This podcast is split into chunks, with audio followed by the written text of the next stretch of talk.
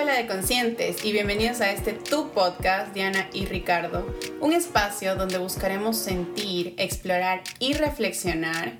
Juntos exploraremos la manera de ser conscientes, diferentes y los que queremos cambiar y no sabemos cómo hacerlo, explorar la incomodidad. Este podcast está patrocinado por Familias Conscientes. Sí, nosotros nos patrocinamos y es el proyecto del que más nos sentimos orgullosos, porque lo vivimos día a día. Roles, los que somos alrededor de esta corta vida. ¿Qué te hace sentido cuando te dicen ejerzamos un rol como madre, como padre?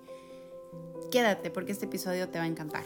Este, mi nombre, bueno, hola, me presento, mi nombre es Diana, tengo 27 años, soy de Ecuador, vivo en Toronto en este momento y básicamente, ¿por qué empiezo eh, empezando a presentarme y ya voy a seguir con lo demás? Es porque el día de hoy voy a hablar sobre mujeres y mujeres en todos sus roles. Entonces quiero empezar como con esta intro que es súper importante y que es necesaria, que es mujer en todos sus roles, donde te voy a explicar, yo soy em, una niña que fue criada por padres muy jóvenes, este, con una crianza muy tradicional y tengo una relación de 16 años, voy casada 5 años. Este, soy la tercera de tres hijos en este caso, de mis papás, valga la redundancia. Soy la mayor. Este, soy súper identificada con el Encanto, la este, Luisa, la mayor de esa película. Y este, tengo, soy madre, tengo un hijo de un año y medio y bueno, creo que no me olvido de casi nada. Soy hermana, soy amiga, soy un montón de otros roles.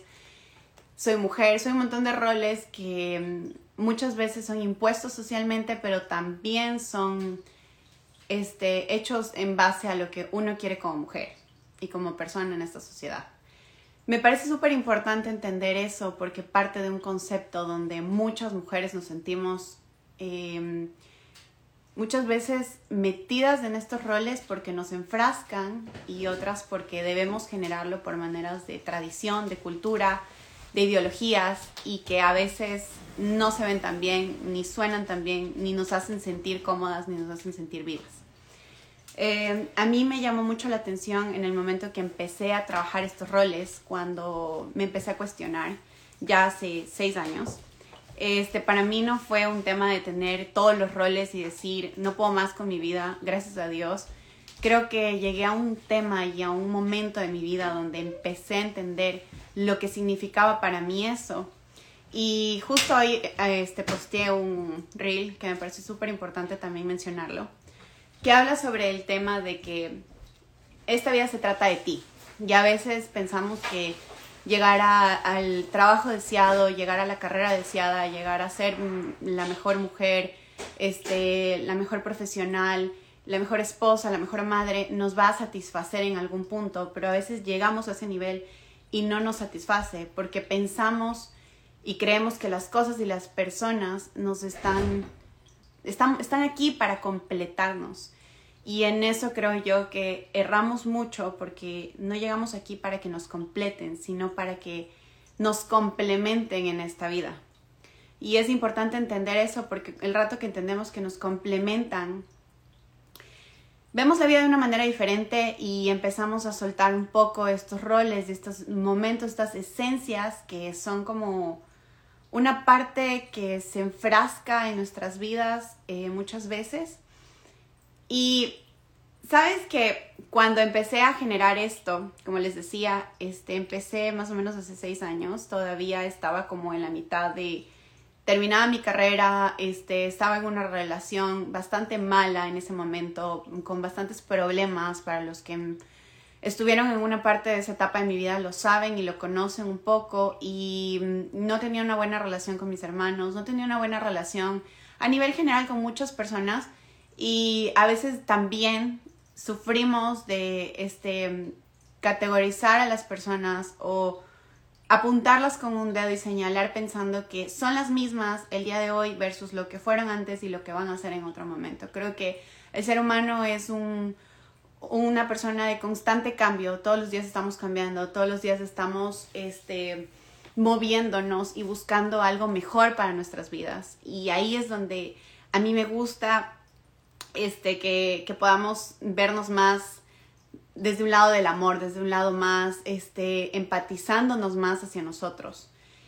Y bueno, voy a hacer unos cuantos bullet points porque los anoté, si no me voy a ir de largo. Y todo esto empezó también porque hace un año yo este, puse a tres personas que para mí fueron importantes como mujeres, eh, por, el día, por el mes de la mujer y por el Día de la Mujer, yo publiqué a tres mujeres súper importantes en mi vida que para mí han sido íconos y sobre todo como referentes para ciertos aspectos de mi vida en su desarrollo, en su personalidad y en su creatividad.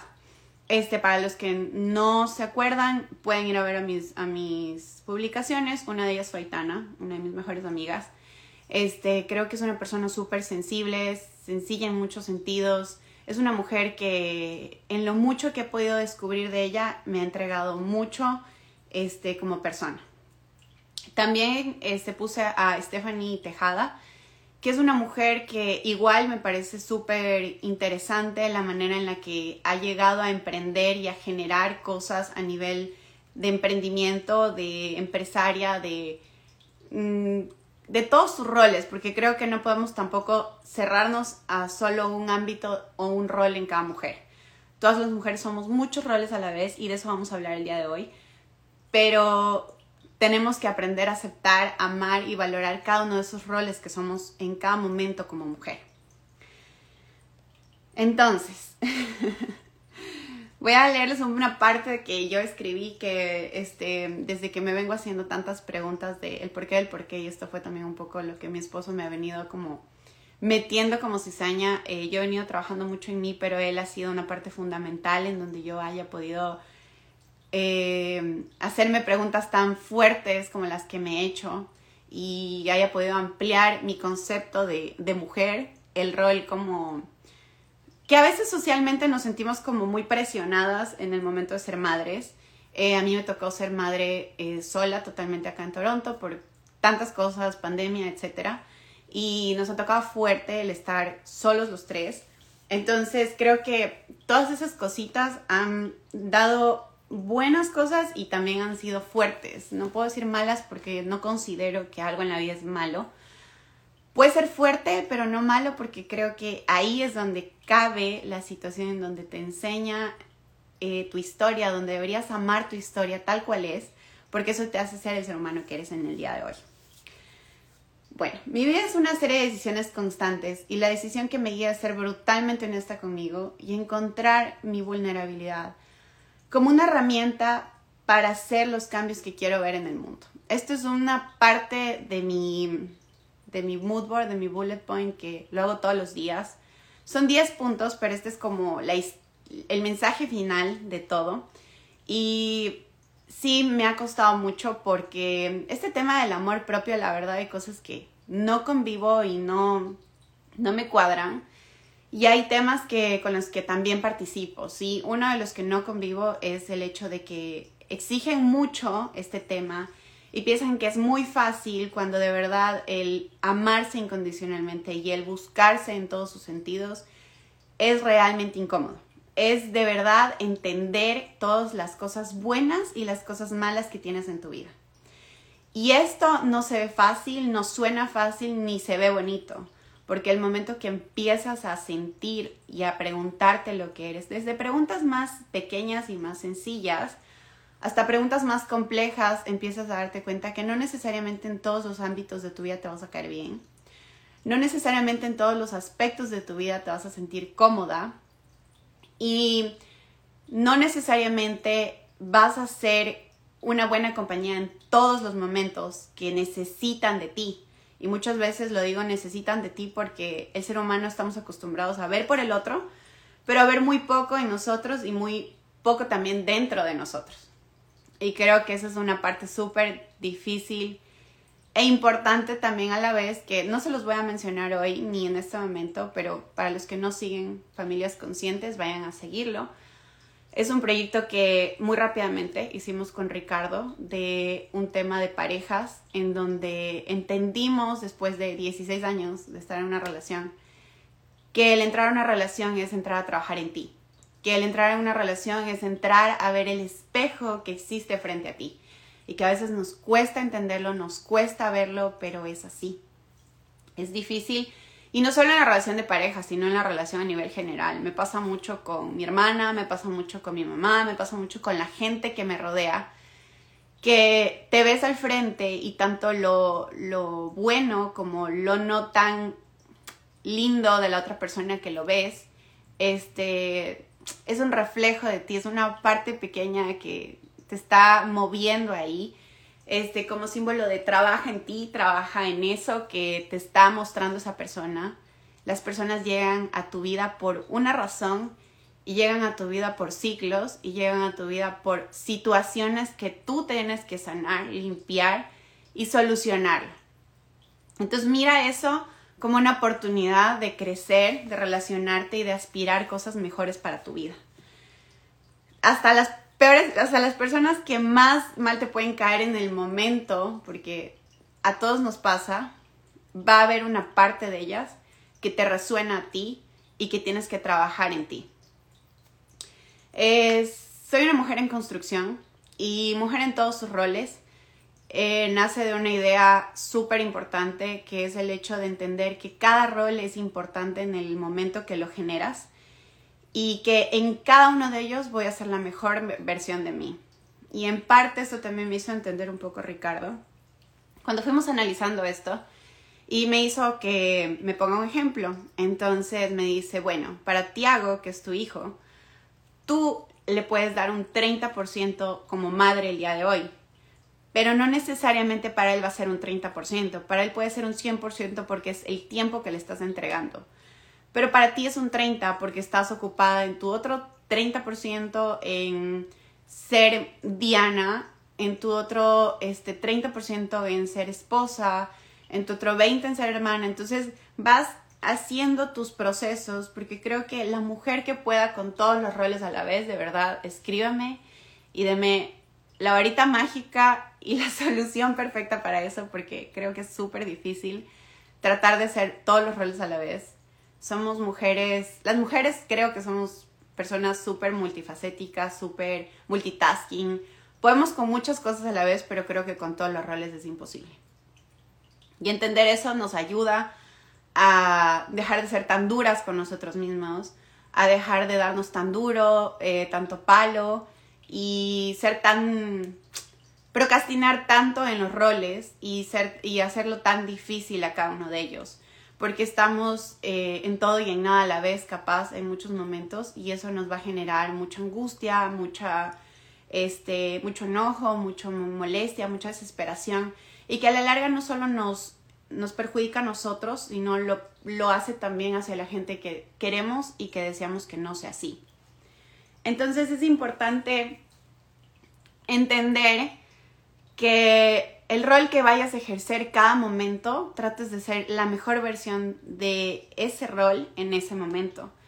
Este, algo que solté mucho el momento que me vine a vivir acá fue el hecho de que la actitud depende mucho de las cosas que haces.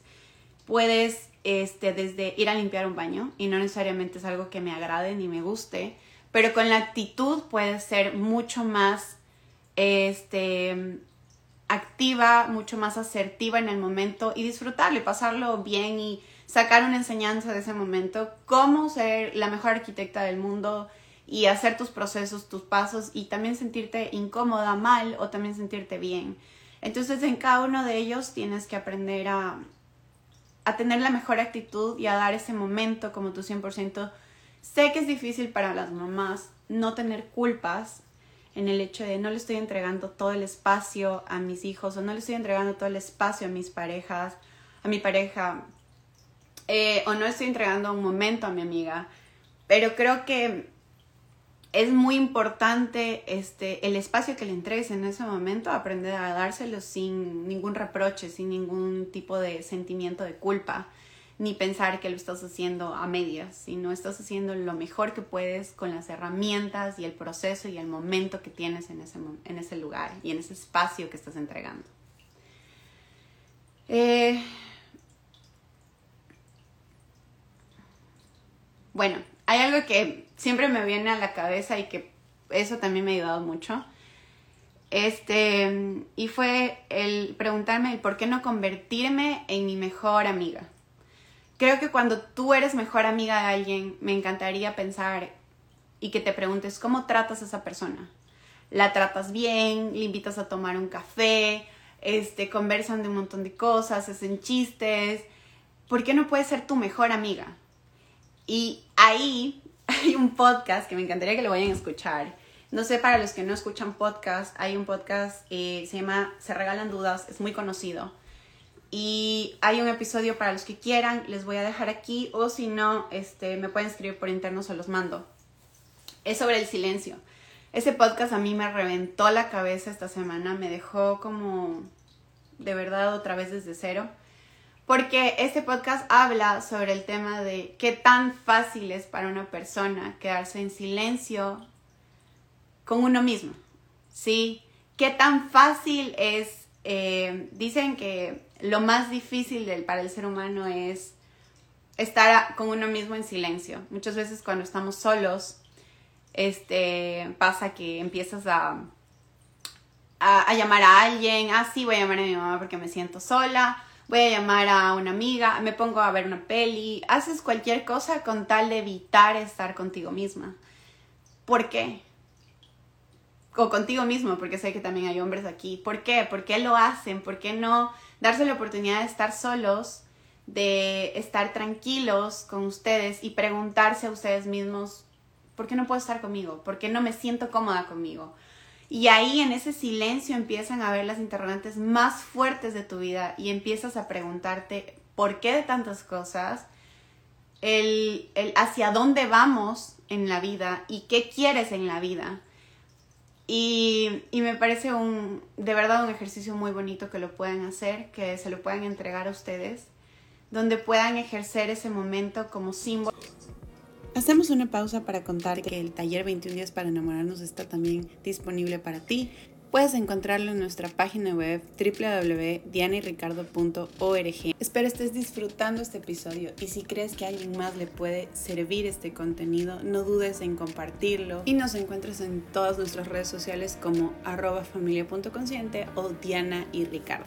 Gracias y que sigas disfrutando de este hermoso episodio. de amor, de agradecimiento, de entender que a veces también somos incómodos en muchos espacios y momentos donde a veces también caemos mal en muchos momentos y espacios alrededor de las personas que amamos. ¿Y en qué punto caemos mal? Entonces ahí puedes un poco analizarte o... Y no, y no lo hago esto como símbolo de que te autocritiques, ni te autosugestiones, ni te sientas mal, ni te juzgues. Simplemente logres ver lo que está pasando en ti, te analices y te preguntes, aquí está la balanza, ¿Qué tanto quiero seguir siendo igual? Que sí es más fácil esta comodidad de lo cotidiano, de lo que ya sabes que existe, de lo que ya está ahí, versus qué tanto eh, podemos cambiar algo que me suene y me resuene a mí, algo que me haga sentido a mí y algo que me haga feliz a mí. Y esto a veces no siempre va a ser feliz a los que están alrededor de nosotros. Eh, poner límites viene parte de esto y mañana voy a hablar sobre límites que me parece fundamental hablar sobre este tema porque el momento que tú pones límites en la vida no le resuena a todo el mundo, no le hace sentido y no se siente cómodo tampoco tú ponerlo porque te duele, porque en muchos momentos y al comienzo te sientes frustrado, incómodo, el poner límites con gente que amas porque dices, o estamos acostumbrados a pertenecer en los espacios y a y es muy difícil salir de, del pertenecer, del saber que ellos me quieren porque soy de esta manera. Y, y, bueno, les cuento una cosa, en esto me parece muy chistoso. Desde que soy niña, desde que sí, soy niña, tengo cinco años, yo he ido a psicólogos toda mi vida, eh, hasta muy grande, sí, toda mi vida, la verdad. Y y en mi familia muchas personas me dicen que estoy loca. Eh, porque soy muy ocurrida, porque tengo muchas cosas en la cabeza, porque siempre estoy haciendo, no sé, comentarios oportunos e inoportunos. Eh, soy súper sincera. para los que no me conocen y para los que me conocen.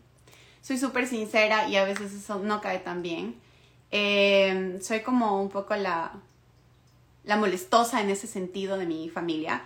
Lo reconozco, lo acepto y me encanta porque no puedo eh, dejar de decir las cosas como son y como me parecen. Escucho las cosas, sí, ahora más porque me ha costado, pero creo que esta vulnerabilidad me ha permitido entender hasta dónde quiero y merezco tener un límite y hasta dónde pretendo dar mi tiempo, que me parece súper fundamental, importante y que la vida es una sola, hasta dónde pretendo dar mi tiempo a la gente y a qué personas quiero dar mi tiempo, a personas que para mí tienen sentido, merecen y, vale la pena estar ahí.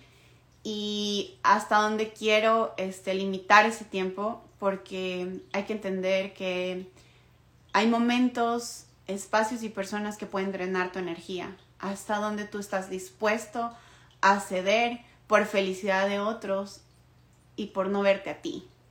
Entonces eso también me parece súper importante en el momento que generamos los roles como personas y como mujeres que somos. Eh, cuando entendemos que la vida no exige tanto de ti, ni tanto sacrificio, ni tanto estrés, y que todo es más sencillo, eh, yo creo que empezamos a disfrutarlo más, yo creo que empezamos a, a ser más felices. Y aquí quiero preguntarles algo. ¿Qué es ser extraordinario para ustedes? ¿Qué es la palabra extraordinaria? A mí me dejó pensando mucho esta palabra porque igual fue otro podcast que también resonó conmigo y me hizo preguntarme una palabra tan sencilla, que se escucha tan sencilla y que a veces no la tomamos por en cuenta. Para ti, ¿qué es extraordinario? Muchas veces generamos lo extraordinario como algo banal o como algo inalcanzable, como eso que este, ves de una persona que quieres llegar ahí, que dices, yo quiero ser como esa persona. Como les decía hace un momento, se me ocurre, yo quiero ser este, alguna persona que, no sé, idolatre, que lo vea como referente eh, y que digo, bueno, yo quiero ser como esa persona, sí, la tienes acá en un pedestal. Este, cuando realmente lo extraordinario viene desde ti. No sé qué tantas personas escuchen esto y vayan a escuchar esto, pero eh, muchos de los que están conectados tienen mi edad y voy a darles básicamente un ejemplo mm, que creo que puede resonar con muchas personas de las que están aquí. Este, muchas mujeres que estamos aquí, que tenemos mi edad, me parece algo extraordinario, y ahí va la palabra extraordinario, eh, que seamos la primera generación de mujeres que hayamos podido tener ya nuestras profesiones, este, ser más vulnerables en muchos sentidos, hablar más sobre este tema de inteligencia emocional, aprendernos a cuestionar. Eso me parece extraordinario. Me parece extraordinario entender hasta qué punto queremos y cómo queremos criar a nuestros hijos de una manera y una crianza mucho más consciente, con apegos, con amor, con respeto, con conciencia. Este también me parece extraordinario la manera en la que nuestras madres han podido llegar hasta donde llegaron con las herramientas que tuvieron. Este, yo creo que una de las cosas más extraordinarias que tengo en mi vida es mi mamá.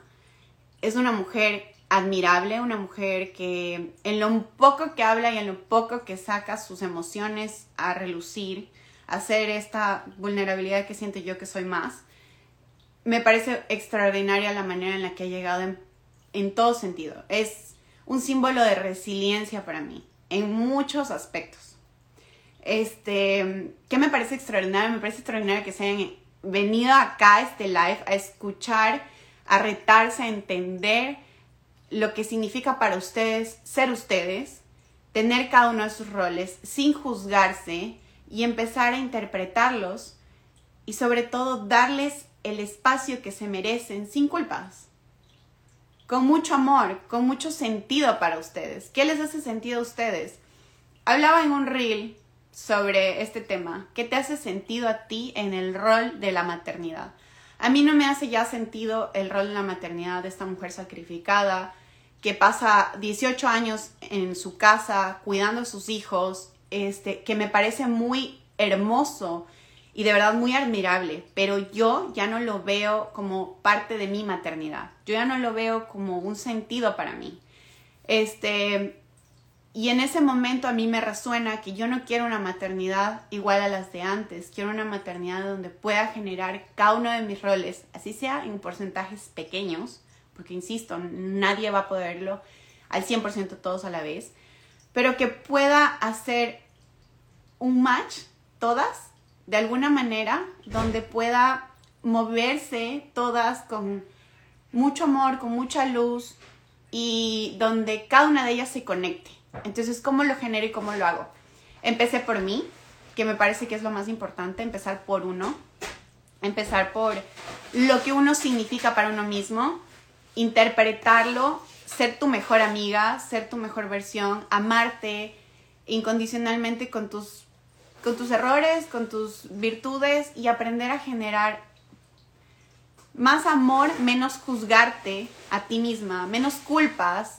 Y sé que a veces es difícil cuando tienes voces alrededor tuyo y estas voces se llaman sociedad, se llaman hermanos, se llaman mamás, se llaman esposos, se llaman hermanos, ya lo dije, se llaman abuelos.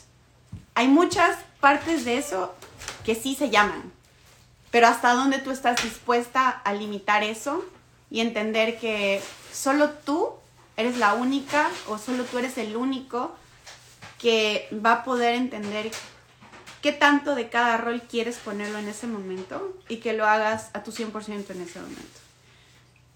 Sin pensar que para ti podría haber sido más difícil esto o más fácil esto. No sé si, me, si, les va resonando todo lo que les estoy diciendo, espero que sí. Y ahí es donde les vuelvo a repetir lo que les decía ahorita. La vida no, existe, no exige tanto de, de nosotros. Yo creo que el peor enemigo de uno mismo es uno mismo. Porque sí exige mucho de nosotros. Nosotros mismos nos exigimos a nosotros cosas muy fuertes. Y somos muy duros con nosotros. Y antes me pasaba mucho, creo que he trabajado y he limpiado mucho esa parte de mí donde nunca he tenido el concepto de verme en un espejo y decirme, ay, estoy gorda, pero sí, este, pues, otro tipo de complejos, otro tipo de cosas que nos pasan, interpretamos como mujeres, este, por ejemplo, este, en mi familia eh, se hereda mucho el tema de que somos muy caderonas y hay que cuidar mucho nuestra salud y sobre todo nuestro cuerpo y nuestra alimentación porque puedo tengo tendencia a engordar y a tener caderas anchas y todo. Y entonces siempre me cuidaba, pero no en un plan de, ay, estoy gorda, sino más bien, de verdad me cuidaba en un plan sano. Pero solté mucho esta idea, eh, entendí que a veces eh, el comer sin culpas, que justo les hablaba de las culpas, es súper importante. Y entonces empecé a soltar eso, que no fue fácil, y empecé a disfrutar la comida, tanto, toda la que como, sí, yo como súper saludable, pero no como súper saludable nada más Sí, ayer me comí una hamburguesa, ¿ok? Eh, y así, o sea, tengo todos los, la variedad de, poder comer hoy una hamburguesa, mañana una ensalada. Eh, sí, obvio, cuido ciertas cositas, como por ejemplo menos carbohidratos. Pero no es que me cuido al 100%. Y en este momento, la verdad, y voy a ser sinceras con ustedes, no hago ejercicio. Entonces, podríamos decir que puedo generar muchas más culpas, pero si sueltas y te dejas llevar, creo que la vida te puede sorprender. Y mucho. Me encanta ver cómo se siguen conectando. Gracias, gracias. Eh, bueno, ya les hablé sobre el rol que debes escogerlo y si es un rol que te impusieron, tienes que volver a planteártelo. Plantéate el rol planteate hasta dónde quieres generar este rol. No porque te exigieron el rol de ser nieta, tienes que ser nieta. Hasta qué nivel tú quieres tener una relación o generar este rol tan intensamente con tu abuela o con tu abuelo. O hasta dónde te permite tus sentimientos llegar a eso. ¿Y por qué? Pregúntate por qué no quieres generar ese rol. Porque más allá de lo importante que es generar los roles, ¿por qué no quieres llegar a generarlo? En ti que resuena. Resuena que no te llevas porque hay algo que no va contigo. Resuena que, este, por ejemplo, yo les voy a poner un ejemplo muy fácil porque creo que la vida va de ejemplos para que me vayan entendiendo. Eh, a mí me cuesta mucho ser eh, nieta, sí, de parte de mi abuelo.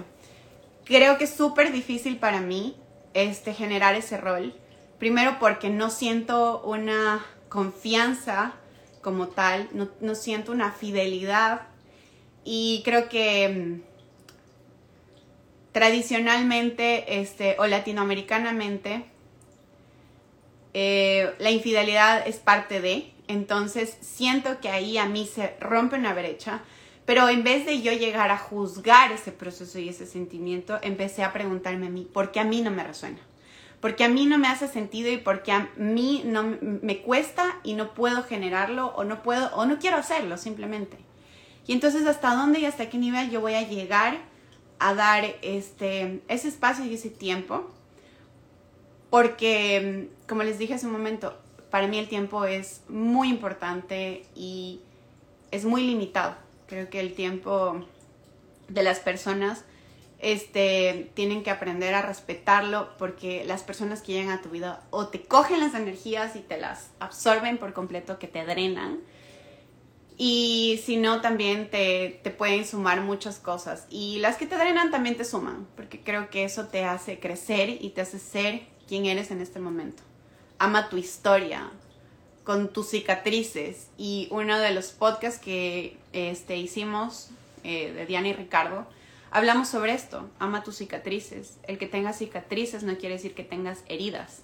Es muy diferente. Aprendan a dividir el concepto entre cicatrices y heridas las cicatrices ya están sanadas, ya las limpiaste, ya, ya, ya pasaron, ya empatiza contigo, limpia contigo, este, abrázate, ámate y di, ok, eso es parte de mí, veo una cicatriz, es como un tatuaje, veo un tatuaje, es parte de mí, pero no me duele, no me molesta, sí me hace acuerdo del momento, sí me hace acuerdo de la situación, pero ama esa cicatriz, porque la herida ya cerró, ya sanó. Tú ya decidiste el momento que limpiaste eso o trabajaste en ella, cerrarla y sanarla. Entonces ya termina siendo una herida. ¿Y por qué les digo esto? Porque como seres humanos tendemos mucho a, a vivir siempre en el dolor, en el sufrimiento, porque socialmente eso se ve bien, eso está bien visto. Y el merecer no tanto, y eso a mí tampoco me parece tan bonito el que el merecerte las cosas sea tan difícil. Y esto es parte de los roles. No te mereces ser mamá porque, este, no sé, no tuviste un buen ejemplo. No te mereces eh, ser una buena pareja. O sea, creo que el merecer está en un concepto tan fuerte y tan mal gastado que no, no, no permitimos, bueno, perdón, no, no debemos no, no es cuestión de permitir, lo siento Creo que debemos entender que las personas merecen todo en esta vida. Y el momento que vemos a las personas felices, con eh, inteligencia emocional, con economías fuertes, con salud mental y física excelente, ¿dónde se corta esa brecha de decir te felicito, está bonito, qué lindo que vas ahí, qué lindo que vas llegando a ese momento, qué admirable, me veo reflejada en ti, que era lo que les decía un rato, tú te ves reflejada en lo bueno y en lo malo de la persona que te resuena. Si ustedes en este momento yo les resueno en algo bueno, pues es algo que está en ti, vive en ti. Pero si les resuena en algo malo, también vayan y trabajenlo y piensen qué es lo, lo que en mí no les gusta que está resonando en ustedes. Entonces es esa partecita de entender que la gente merece y así como empatizas con la vulnerabilidad, deberíamos empatizar con el éxito, con la grandeza, con lo bonito que le pasa a la gente que está al frente nuestro y sobre todo a gente que amamos. Me parece absurdo este tema de, de la envidia, o sea, ¿por qué llegamos a ese nivel? ¿Dónde parte, dónde se divide eso? Creo que no sé, siento que socialmente estamos todavía ahí trabajando muy arduo en, entender lo, que es merecer versus lo que es eh, sufrir. ¿A qué le estamos dando más en la balanza?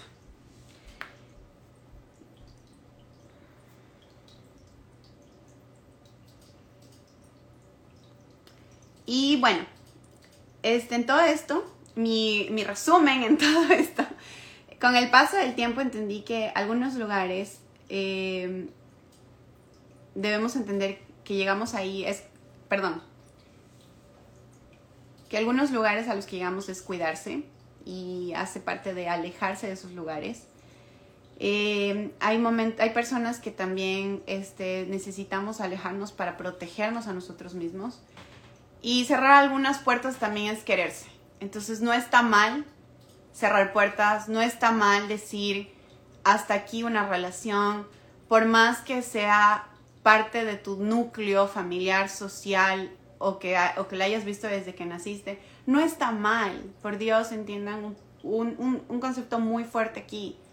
Es un rol que tú decides ejercer, un tiempo que decides entregar y algo que estás regalando de ti. Hasta qué nivel y hasta qué punto tú quieres darlo.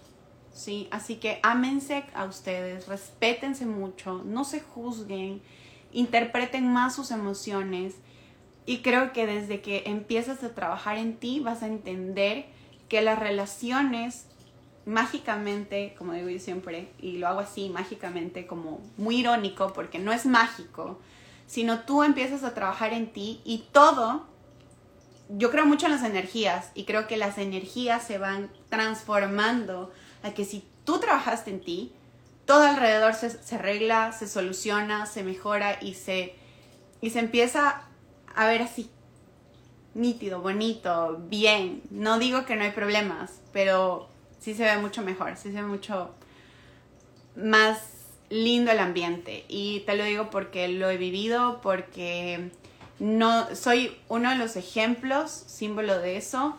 Lo he visto en mi pareja, lo he visto en mi hijo, lo he visto en mi mamá, lo he visto en mis hermanos, lo he visto en la gente que me rodea.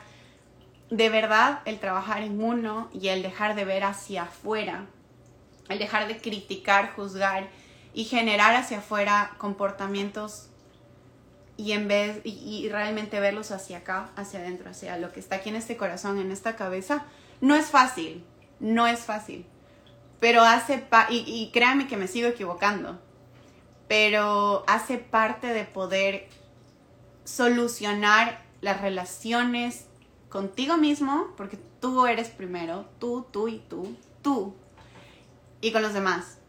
Sí, así que eso es parte de los roles que hoy quería hablarles.